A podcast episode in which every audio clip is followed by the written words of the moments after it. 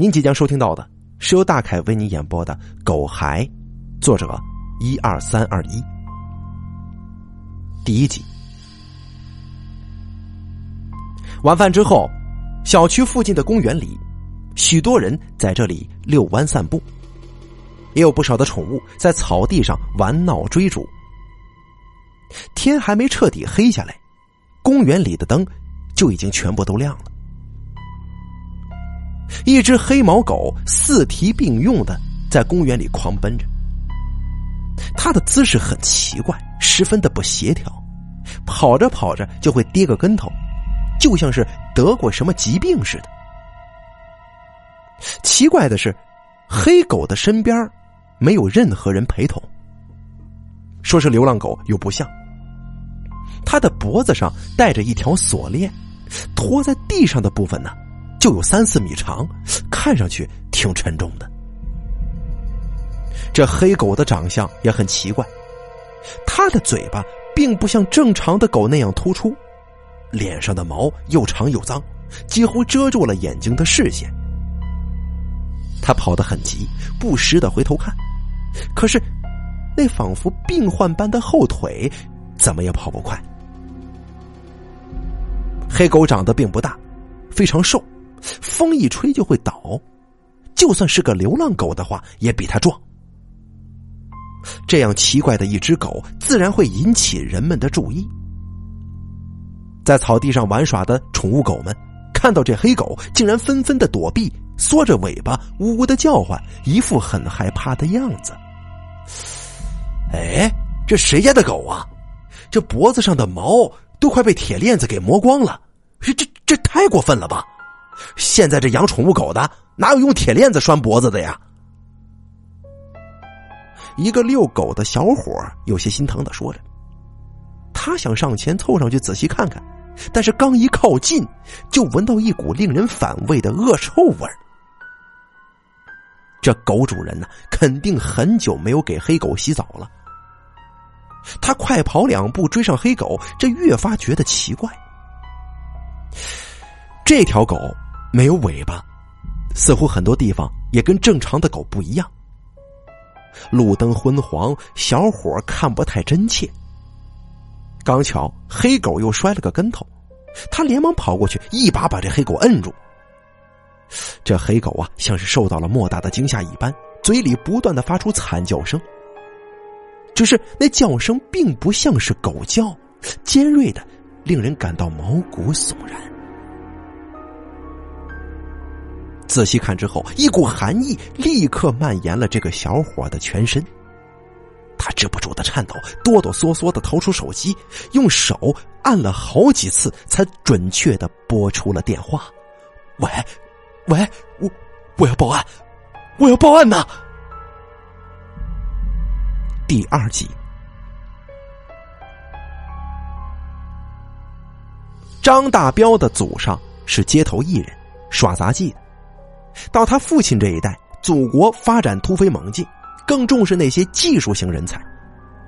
他家那行当在城里已经没多少人肯捧场了，这日子过得越发艰难，索性啊就回老家种田，每年还都能有些富裕。等张大彪长大了，又赶上外出打工的热潮，他没到十八岁就进城闯荡，毛头小子一个。混了十几年也没能出人头地。好在老父亲种了一辈子土地，有些家底儿，在城市边缘的老小区里边，付了一套二手房的首付，给张大彪啊说了个年纪差不多的媳妇儿，这也算是有了个安稳的家了。他的媳妇儿叫李玉花，人长得很一般，身材也不出挑，但是皮肤却出奇的好啊。这三十多岁的年纪，嫩的仿佛能掐出水来。又没结过婚，这些年在外打工，有了不少的积蓄。按理说啊，这样的女人是怎么样也不会看上这一事无成的张大彪的。可是，这个玉花呀，早在村子里的时候啊，跟那些有妇之夫在那乱搞，还打过胎，已经坏了名声。这除了张大彪啊，他还真找不着更好的了。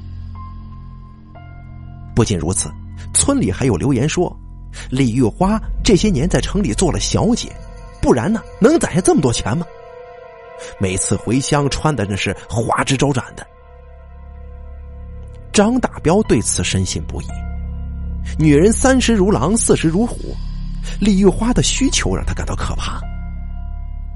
有一天晚上，他在工厂里加班，突然厂里停电了，他比平时早了俩小时回到家中。这开门之后啊，就察觉到不对劲了。他可以容忍李玉花从前乱搞，但是既然嫁给了他张大彪，就只能做他一个人的女人。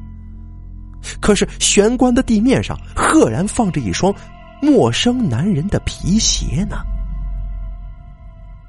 张大彪立刻警惕起来，他蹑手蹑脚的穿过客厅，卧室的门虚掩着，他站在门前，听着里面传出令人羞臊的声音。这一股怒火直冲头顶，他随手拎起一根棍子，破门而入，将床上这对偷欢的狗男女一顿暴打。事后，李玉花跪在地上，声泪俱下的求情，求张大彪千万别离婚呐。张大彪也知道，如果离了婚，自己就更难讨老婆了。这件事儿，也就以李玉花挨了顿打给接过去了。十个月之后，李玉花生下了个男孩子，张大彪顺利晋级做父亲了。但是啊。他却开心不起来，因为他怀疑李玉花生下的孩子根本就不是他的。这怀疑的种子一旦埋下去，将会成长为非常可怕的恶果。他对孩子终日不闻不问，对李玉花的态度也由冷淡变为恶劣。终于，在孩子一岁大的时候，他再次捉到了偷情的李玉花。这一次。张大彪可没打算放过他。第三集，李玉花小的时候还是很漂亮的，但是越长大越平凡。一棵令人赏心悦目的桃花树，愣是在岁月的流逝当中长歪了。二十岁那年，她喜欢上了村子里的一个男人，几乎跟他的父亲一般大呢。那个男人当时对她说：“我会离婚，然后娶你。”李玉花信以为真，他们偷偷的尝了禁果，在一人高的苞米地里，在辽阔无人的草垫子上，这没过多久，李玉花发现自己怀孕了。她要男人兑现曾经对自己许下的承诺，却听男人说：“我的孩子都像你这般大了，娶你。”还不被村民们给骂死！你快去城里把这小孩子给拿掉，日后你好嫁人呢。他不依，单枪匹马的闹到男人家中，闹了一个满村皆知，人人唾骂。李玉华的父亲狠狠的把他打了一顿，说他败坏家风，硬扯着他去城里拿掉孩子。那可是真疼啊！李玉华疼怕了。被村里人的口水也骂怕了，他跑到城里去打工，几年回不了一次家。一个从没见过世面的年轻女人，在理发店里做学徒，餐厅里做过服务员，大街上发过传单，老板赖着工资不给，同事借钱不还，体验了人生的百般滋味呀。他现在知道了金钱的重要性，他最终。是没挺过金钱的诱惑，做了红灯区里的一位年轻的站街女。时光不饶人呐，他的青春换来了银行卡里的一笔不小的数字。再回到老家，经人介绍，嫁给了在工厂里打工、看着还算老实本分的张大彪。本想着安安稳稳的度过余生，只是没想到啊。张大彪在外多年，染上了许多不好的习惯，抽烟、喝酒、学人耍钱，没多久就将李玉花用青春换来的钱财挥霍的所剩无几。他没有钱，也就没退路了，只好老老实实的跟着张大彪过日子。可是小区里的保安，一个还算年轻英俊的男人向他表露心事。他的爱慕之情，起初李玉华是拒绝的。可是那保安对他太好了，他从来没感受过如此的好。没过多久，两个人就偷偷的背着张大彪做了不该做的事。直到有一天晚上，加班的张大彪突然早回家两个小时，发现了他们这不可告人的秘密。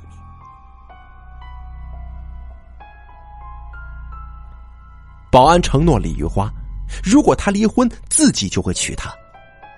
可是李玉花怕了，她被村里的那个跟她父亲一般大的男人骗得很惨，赔上了自己的后半辈子。他哪里敢再信呢？他恳求张大彪原谅自己，发誓不再做出背叛张大彪的事情。张大彪最终选择了原谅，但是对李玉花的态度每况愈下。心情不好，说打就打。怀孕的时候也是如此。终于挺过胆战心惊的十个月，生下了这个小男孩。这还在月子里呢，张大彪就对李玉华大打出手。他的脸上时常青紫，那个曾经爱慕他的保安也已经辞职了，心里的苦无处诉。这更令他感到绝望的是，张大彪对孩子的态度也是极差。他吸烟吸得越来越狠，每晚醉酒归家，一有不顺心的地方，除了打他，他还会，他还会冲着摇篮里的孩子发火呢。更有一回，将孩子扔到了外面的垃圾桶里。这三九寒天呐，李玉华光着脚丫子，连滚带爬的从楼梯上跑下来，抱出孩子，在雪地里哭的是肝肠寸断。命运仿佛跟他开了个玩笑。经历了那么多的痛苦之后，他又遇见了保安，旧情复燃，一发不可收拾。终于在孩子一岁大的时候，他们决定向张大彪摊牌离婚。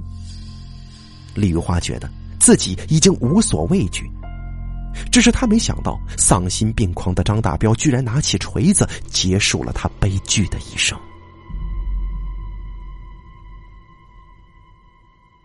第四集，在保安的眼里，李玉花是个持家有道的好女人。她站在小区门口，每日看到李玉花出门买菜，微笑着跟她打招呼。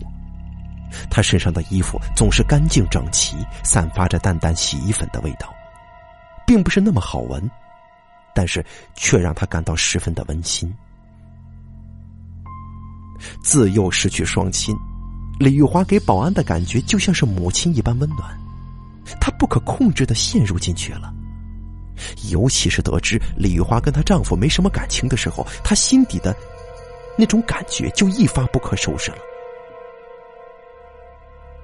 她肯对李玉花好，看她高兴，她幻想着能够每日跟李玉花一起生活，那是保安心底最奢侈的愿望。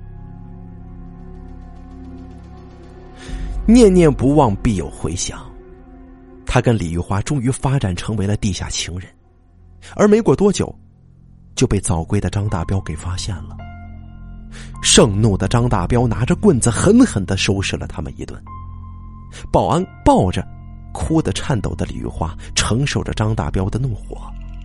他想，自己这一辈子一定要对得起怀中的这个女人。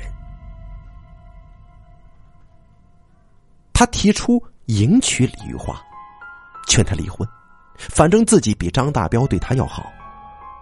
只是他没想到李玉花拒绝了，并且断绝了一切的联系，甚至见面的时候连招呼都不打一声。保安心里很难过，他辞去了职务，去别的地方工作，只是心中一直放不下李玉花。似乎过了很久的时间，保安被这份思念折磨的发疯。他在晚上偷偷的回到李玉花的小区楼下，望着李玉花家亮起的窗户，默默守望。刚巧，张大彪拎着嚎啕大哭的婴儿愤愤的走出来，他远远的就闻到了他身上的一身酒味儿。走到垃圾桶旁，张大彪用力一扔，居然把婴儿丢进了垃圾桶里，然后看也不看，转身上楼了。随后，保安就看到了令他痛心的一幕：李玉花披头散发的跑出来，状若疯癫。她穿着单薄的睡衣，光着脚丫踩在雪地上，跌跌撞撞的来到垃圾桶前，小心翼翼的从中捧起大哭不止的婴儿。他坐在雪地里，对着天空哭得声嘶力竭，哭的保安心中阵阵绞痛。他什么都顾不得，疯狂的跑过去，一把抱住瘦弱的李玉花。之后的事情发展的水到渠成，李玉花终于肯相信他。他们商量着跟张大彪摊牌，就算是净身出户，也不要李玉花跟这个魔鬼在一起了。他们坐在李玉花家的沙发上，紧张而又期待的等待着张大彪回家。保安还记得，孩子睡得很安稳，呼吸绵长。他想，要是孩子归了李玉花，他一定要待他如亲生儿子一样。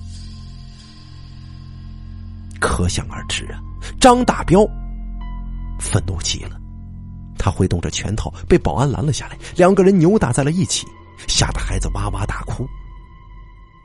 李玉花劝说保安先走，他来跟张大彪商量离婚细节，他怕保安在这里。事情会越闹越僵的。保安向来对玉花千依百顺，他没想到这一次踏出门去，他与深爱的李玉花竟是永别。这一晚，保安都没有接到李玉花的电话，他拨打了无数遍都是无人接听。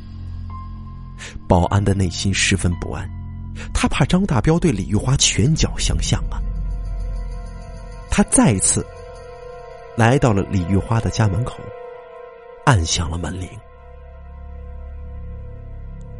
门很快就被打开了，只是等待他的是一把沾满鲜血的铁锤。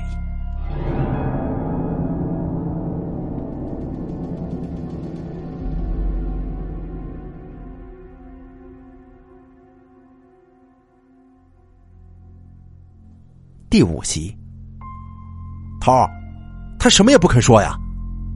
年轻的警察皱眉说，同时深深的叹气，眼角微红，语气有些颤抖的问：“头儿，这这这种案件经常发生吗？简直太可怕了。”这个被叫做头儿的警察已经五十多岁，大大小小的案件经手的不下几千件了。他正戴着白手套翻阅一本破旧的古书。这是本案的重要证据。听到下属的问题，他不知该如何回答。他见过极其残忍的杀人案，但是如此变态的，他还是头一回遇到。最可怜的受害者还是个尚且不会说话的孩子呀。他只好避开问题说：“他什么都不说也没关系，在他家中已经发现了两具高度腐败的尸体。”还有一把沾着受害者血液跟他指纹的锤子，在绝对的证据面前，他就是不承认，也会被定罪的。年轻的警察不禁打了个寒颤。他还记得，那两具尸体被从墙壁里挖出来的时候，那股腐烂的味道有多么难闻。这味道让在场缺乏经验的同事们吐的是天昏地暗。而指认现场的时候，张大彪神情淡然，甚至勾着一抹阴森森的冷笑呢。他不敢再去想了，好奇的伸过头往老警察手里的书上看。老警察无奈的摇摇头。罪犯张大彪，祖上是卖艺的，传承了不知多少代，就有那么一位不肯按部就班的，发明了。这吸人眼球而且又变态的法子，一并传了下去。我说：“你想看吗？要不是案情需要，打死我，我都不想知道实情的。”啊，我想看。年轻警察猛点头，他小心翼翼的接过古书，仔细的看下去。前面几页都是一些简单的杂技技巧，例如转盘子、喷火；再往后是一些驯兽技巧，并没什么意思。年轻的警察翻到了最后那几页，终于看到了他想看到的。大约有六十几种药材，熬制成汤汁，温热之后，将骨骼尚脆的小孩子浸泡在里面，泡上七七四十九天，骨骼就会完全软化。再按书上的方法将小孩的骨头弯成狗的形状，再以秘法浸泡三天成型。取一根钢针，将小孩子全身的皮肤刺破。在鲜血尚且温热的时候，将剥下来的狗皮盖上去。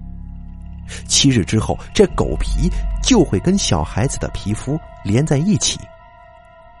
再用特殊的方法将小孩子的嗓子给破坏，令他说不出话。这远远的看，孩子就真的跟小狗没什么两样了。年轻的警察再也看不下去了，胃中翻江倒海，终究还是吐了个干干净净。哎，你看呢？张大彪的祖上不知害了多少个小孩子，用来在街头卖艺赚钱呢，真是太残忍了。年轻警察吐完之后，用袖子不断的抹嘴。啊，那那孩子怎么样了？哎呀，那孩子感染太严重了，活不长了。对了，我得见见这个张大彪。审讯室里，张大彪胡子拉碴，抬眼看了看老警察，不屑的笑了笑：“，要不是我喝多了忘记锁门，那小兔崽子也跑不出去。就凭你们，也想抓到我吗？”哼老警察沉默着，语气平淡的说：“张大彪，我来就是想告诉你两件事情。第一，你杀人的证据很齐全，死刑是肯定的。”张大彪梗着脖子，一副不怕死的样子。老子下手的时候就想过会有今天。还有一件事是什么？老警察站起身，走到门口，打开门，回头说：“我们按照程序做了个鉴定，那孩子可是你的亲生骨肉呀。”说罢，他再也没回头，关门走了出去。审讯室里，张大彪呆愣愣的坐在椅子上。直到有人带他回到拘留室里，他才反应过来。反应过来之后，他抱着脑袋四处乱撞，整个人都处在崩溃的状态。没多久，他就完全疯了。而那个年轻警察有些遗憾的摇头说：“哎呀，这疯子是不会被判处死刑的。头儿，他的报应也太轻了吧。”你还是太年轻了，你懂什么呀？像他这样活着，才是最煎熬的。